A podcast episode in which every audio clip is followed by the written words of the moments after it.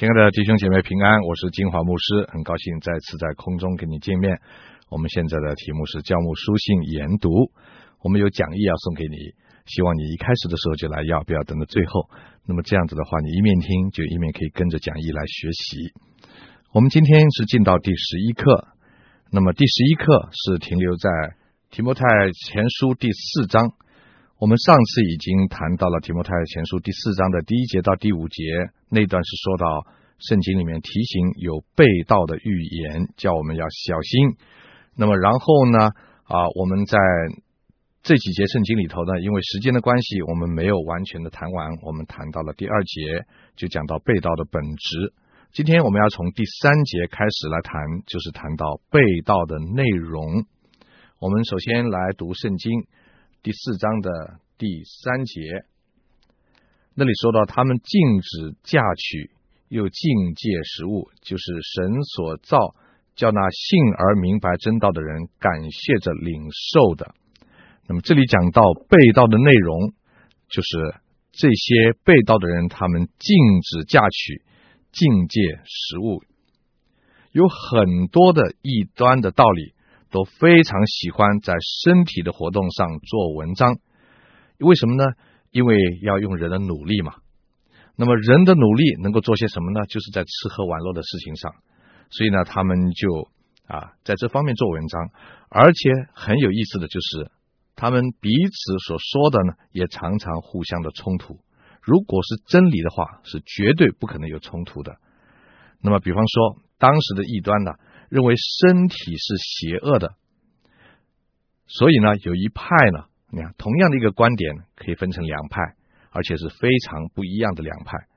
有一派呢，就主张要尽量的纵欲去销毁身体，因为身体是邪恶的，所以呢，想办法去毁灭、消灭仇敌，就是尽量的去毁坏它，就用这种纵欲的办法啊。而另外一派呢，却主张要禁欲。用禁欲去抵制邪恶的身体啊，这两派呢，在当时都是非常流行的。那这一节经文针对的很明显的是主张要禁欲去抵制邪恶身体的那一派啊，他们就是说不可以嫁，不可以娶，要不可以吃这个，不可以吃那个。现在呢，同样的还是有很多这种异端呢，主张啊用。多妻来争取神说生养众多的功劳，用不抽烟不喝酒来争取神的救恩等等，这些都是很容易啊争取到一些人，那些在肉体情欲中挣扎的人，他们因为不明白呢，就以为这些挣扎就是不好的，所以呢啊他们就上了当，很可惜他们不明白耶稣救恩。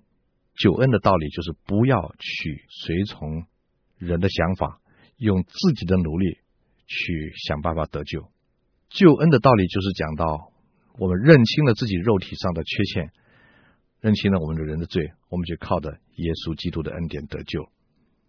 所以背道的特点，也就是讲到那些异端的特点，就是想办法企图在神所造的物。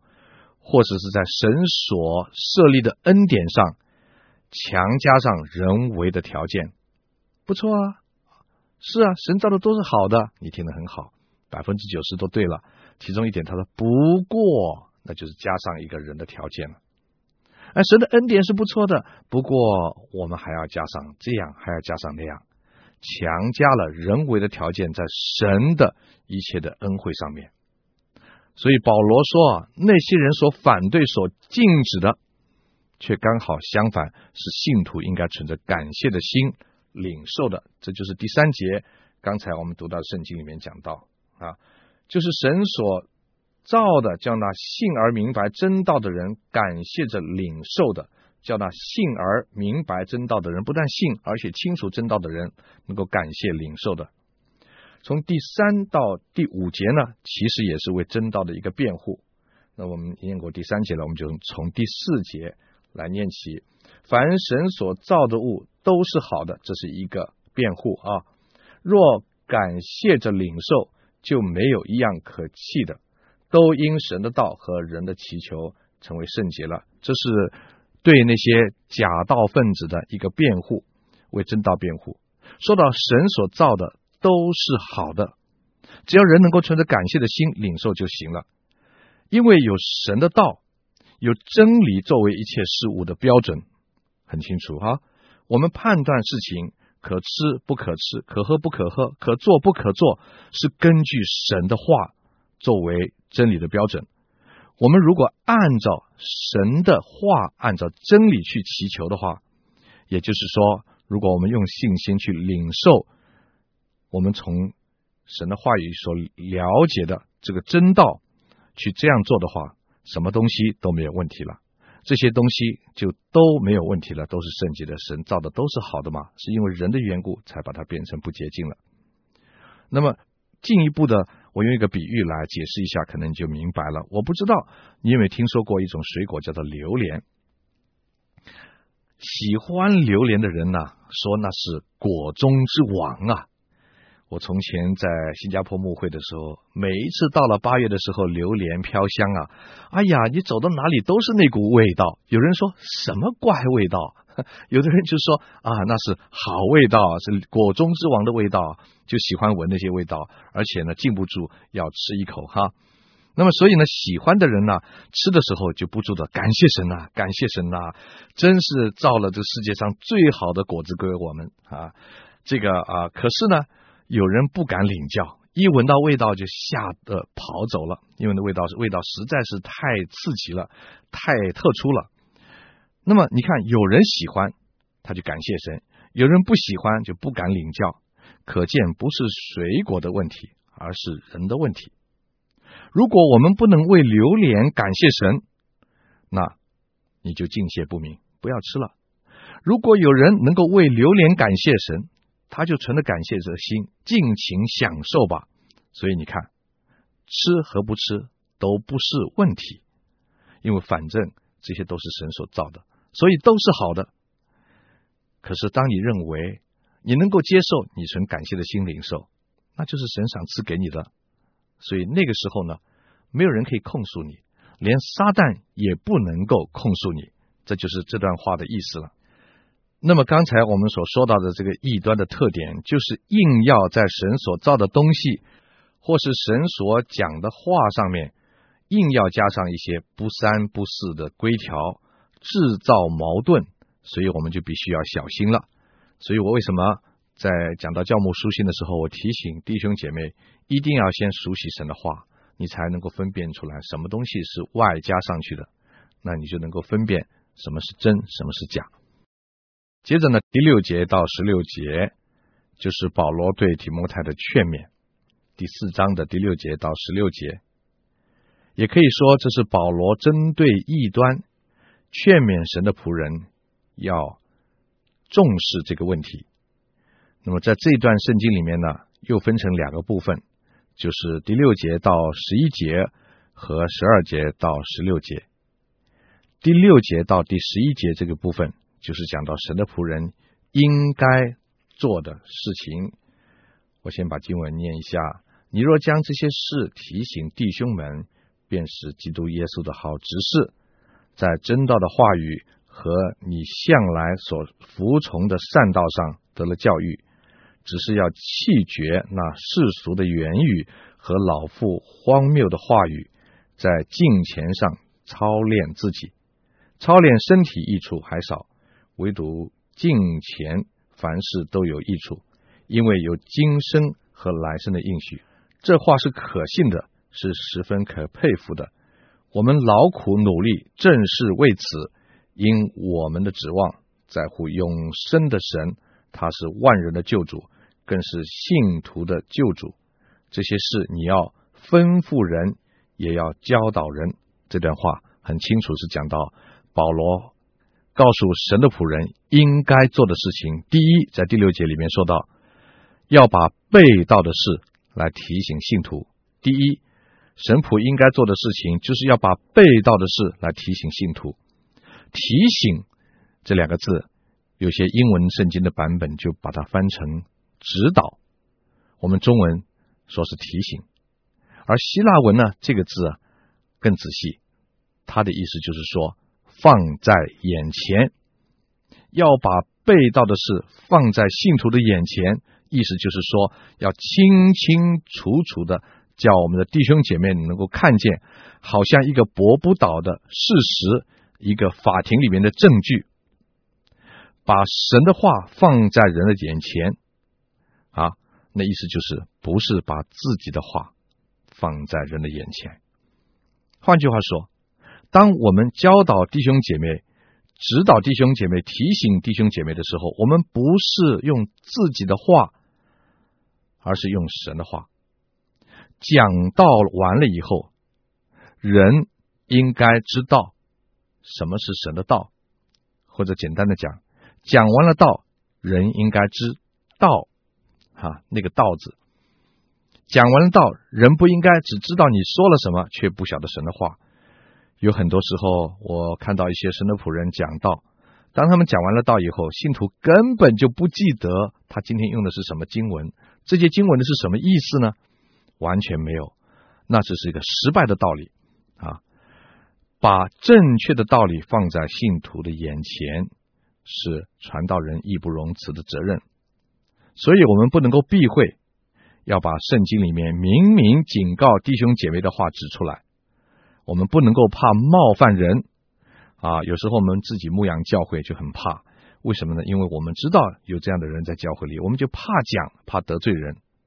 这是提摩太前后书里头保罗一再强调的教训，就是我们不能够传道人不能够放弃我们在神面前的一个传讲真道、保护真道的责任。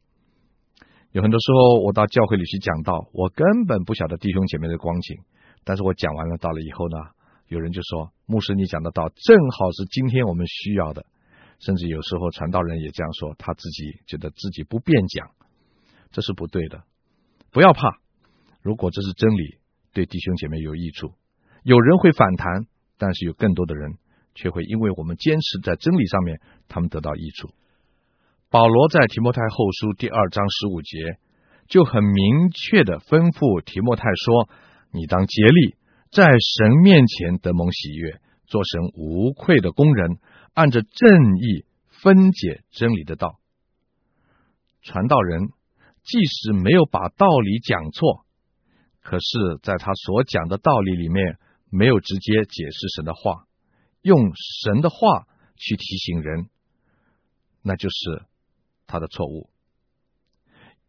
没有用神的话，借着神的话解释神的话来提醒人，阻止错误的信仰和行为，他就是没有按正义分解神的道。传道人的责任不是讲道，传道的人的责任是分解神的道，这是有区分的。有很多时候我们说是讲道，其实不是讲道，我们是用自己的话在那里讲，根本没有用神的话。没有分解神的话，让信徒明白这是神的话。因为这个缘故呢，有很多时候呢，我们是讲了道了，可是别人听了以后，充其量不过说这是你所说的话，你所讲的和其他的人所讲的有什么不同呢？看作是同一种教导。我就听过这样的话，有一个教会的长老问牧师说：“你老是讲别人是异端，那么你怎么不知道我们不是异端呢？”哎呀，那牧师真是很难过，也很生气。教会的长老怎么会不明白呢？可是从另外一方面讲，也真是，因为你如果没有用神的话去教导他，教他明白你所讲的是出于神的话，你一天到晚讲到，真的有时候人家就觉得说，你不过是用你的话在讲嘛，那跟别人讲的有什么不一样呢？你就失去了神话语的权柄，所以。我们讲到的时候，话语一定要带出神话语的权柄，请注意，不是你的权柄啊！有很多人以为讲大声就是有权柄，好，凶一点就是有权柄，不是，神的话语就是你讲的再温柔，那就是权柄，因为神的能力就是在神自己的话语中间。当你讲到的时候，按照正义把真理分解出来的时候，是没有人能够可以抵挡的。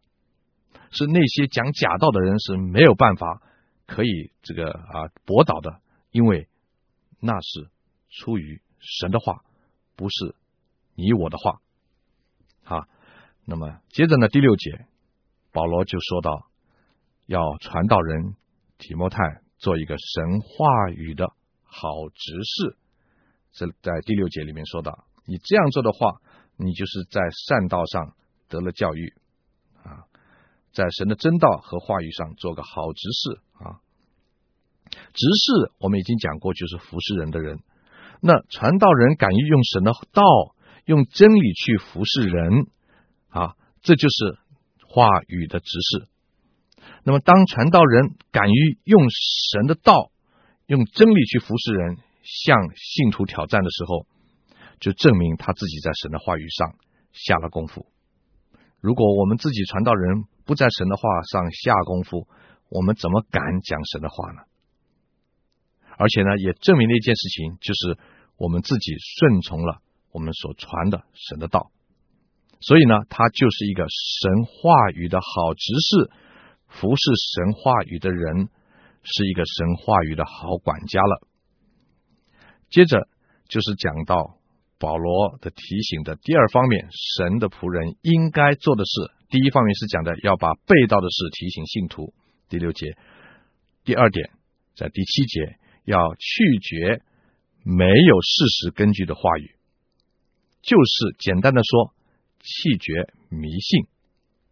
第七节里面说到，啊，他说只是要弃绝那世俗的言语和老妇荒谬的话，在金钱上操练自己。老妇的言语和荒谬的话语，就是没有事实根据的一些传言啦，啊。我相信保罗在这里没有意思要轻蔑老人家哈，呃，老年姐妹所说的话，不是这意思，而是说常常这些话语啊，都是街头小巷里面的传言，是常常是没有事实根据的一些话语。我听说了这个人这样说，我告诉你啊，那个人这样说，所以其中是有很多的错误的，而且他的教训都是没有神学根据或者教义内涵的。啊，没有神学根据，没有教育内涵的，那么所谓世俗和属灵呢，就刚好是相对的意思了。保罗告诉提摩太说：“你要弃绝那些不是属灵的真理的世俗话语，那些世俗话语就不是属于属灵的，所以要弃绝那些世俗的话语。什么是世俗的话语呢？就是人造出来的知识啊。”就是人找出来的一些一些呃一些呃话语堆砌出来的一些道理，有一些传道人呢、啊，找了几本书，所谓的基督教的书籍啦啊，就认为那是好道理啊。他读了以后呢，他也没有把这些话，把这些书籍的道理呢，去跟神的话做一个对照，就直接的拿那些书的内容来做他的讲章。啊，甚至可能是用借用他的大纲，可能是采用他的内容来教导信徒，这就是有可能世俗的危险了。因为所有的道理如果没有放在神的话语上做验证的话，都有这样子的危险。是，的确不错，那些书籍可以帮助我们讲道、润饰我们的讲章啊，支持我们的论点哈，在圣经里面的论点，但是那不是神的话。你任何的材料、任何的论点，都需要在严格的神学信仰的监督之下来讲出来。第三方面，要在敬虔上操练自己，这是第八节的话。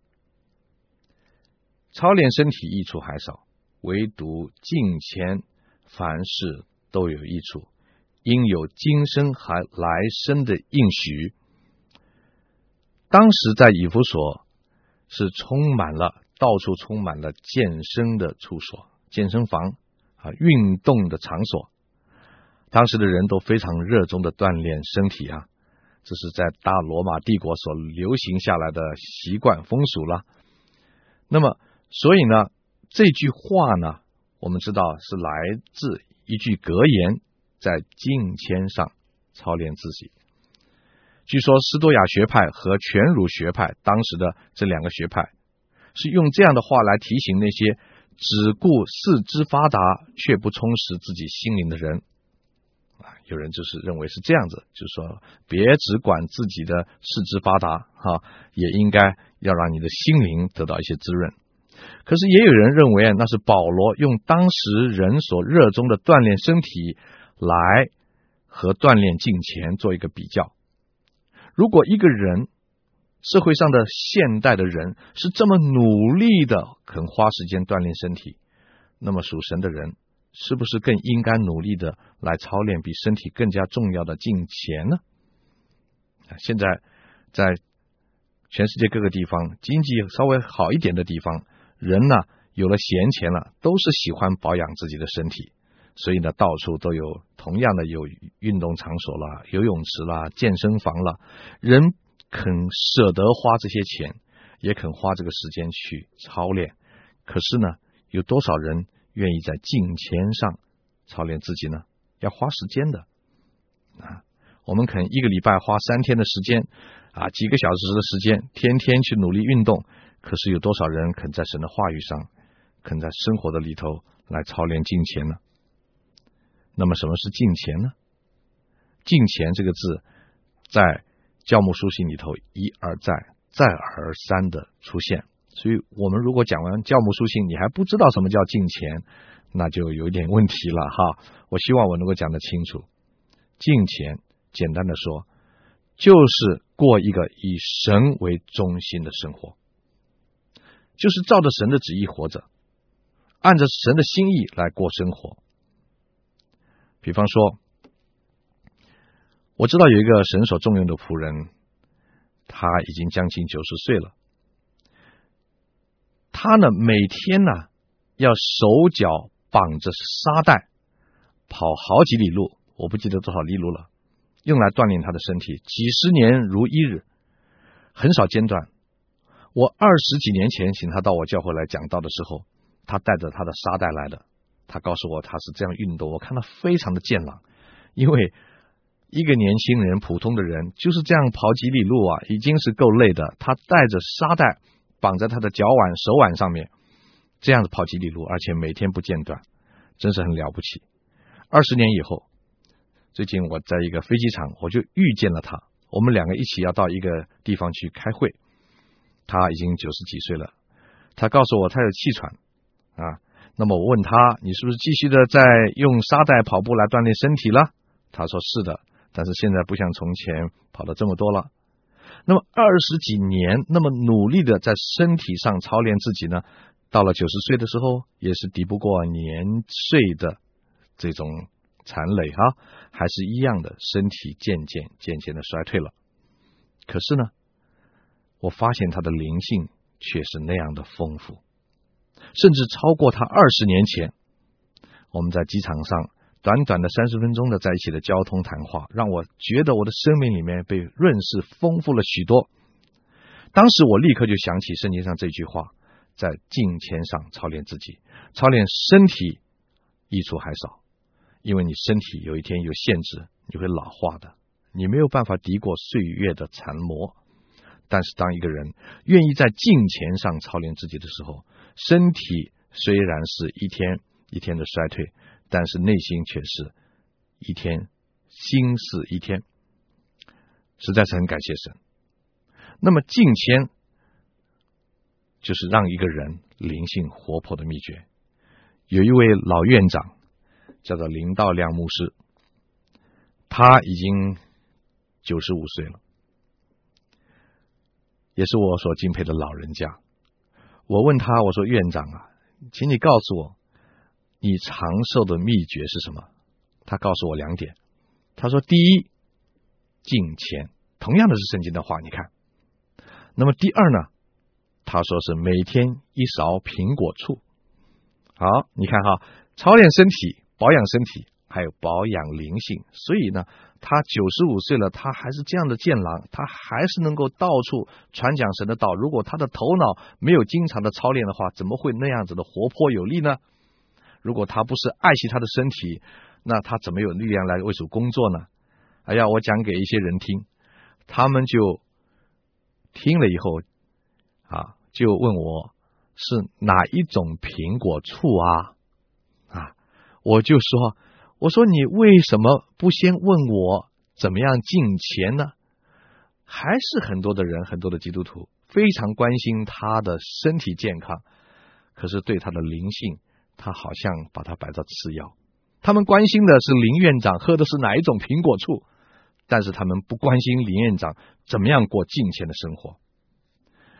保罗他对提摩太这一个传道人的劝勉，重点就是每天不间断的操练敬虔，不但能够促进个人和神的关系，而且还能够强有力的、历久弥新的、不断的、持久的侍奉，而且是有果效的侍奉。第十节，保罗说到另外一个，就是传道人的努力正是为此。我们这样子做，我们这样的努力，我们的目的是什么？正是为此。什么叫做为此呢？我读圣经读到这里就要想了，为什么？为此，此是什么？希伯来文啊，这是一个中性的代名词。那么中性的代名词，你就知道。这包括了保罗以上所说的所有的神的仆人劳苦的事情，忠心的牧养啦、教导啦、守住神的道啦，哈，那总规矩，那我想这里的为此就是为了福音，因为福音是传道人的召命，是保罗的召命，是提摩太的召命，所以他是为此而活，为了福音的缘故，为了主的缘故，所以保罗就接着说，他是万人的救主。更是信徒的救主。我们为这个努力的，我们的指望，这是在乎永生的神。我们所传的，就是这位救世主，万人的救主，也是我们信徒的主。万人就是全世界所有的人呢。如果我们记得，我们讲到提摩太前书第二章的时候，那里讲到，第一要为万人代求，因为呢，神的心意是愿万人得救，这个就是我们劳苦的目的。就是希望福音能够让全世界的人都能够听到。对于还没有信主的人来说呢，基督是盼望；而对于信主的人，这节圣经告诉我们说他是主宰。保罗说来说去，他的心始终脱不了福音。所以你看，传道人所劳苦的，就是为了福音。这样的劳苦，它的原因是什么呢？因为我们知道，我们的指望在乎永生神。我们是有盼望的，我们的劳苦不会落空的。哥林多前书第十五章五十八节说：“所以我亲爱的弟兄们，你们勿要坚固，不可摇动，常常竭力多做主工，因为知道你们的劳苦在主里面不是突然的。同工弟兄姐妹，为主劳苦不会突然。请问，当你在那个劳苦的时候，你是为什么事情劳苦？”我到今天还听到，在某一省的教会里面，还有的传道人为着教会的庭园在劳苦，怎么样子把教会的钱呢来盖庭园啦，美化教会的环境啦，养鱼池啦，还在为这些事情劳苦。哎呀，我真是觉得不可思议。到底你是谁的仆人啊？以上第六节到第十节的结论，在第十一节就说到。这些事你要吩咐人，也要教导人。就是说，保罗说到这些前面讲的事情，都是我们的责任。我们要去告诉我们的弟兄姐妹，要吩咐，就是命令，告诉他们，直截了当的让他们清楚的明白。今天我们就讲到这里，我们下次再见。愿神祝福你。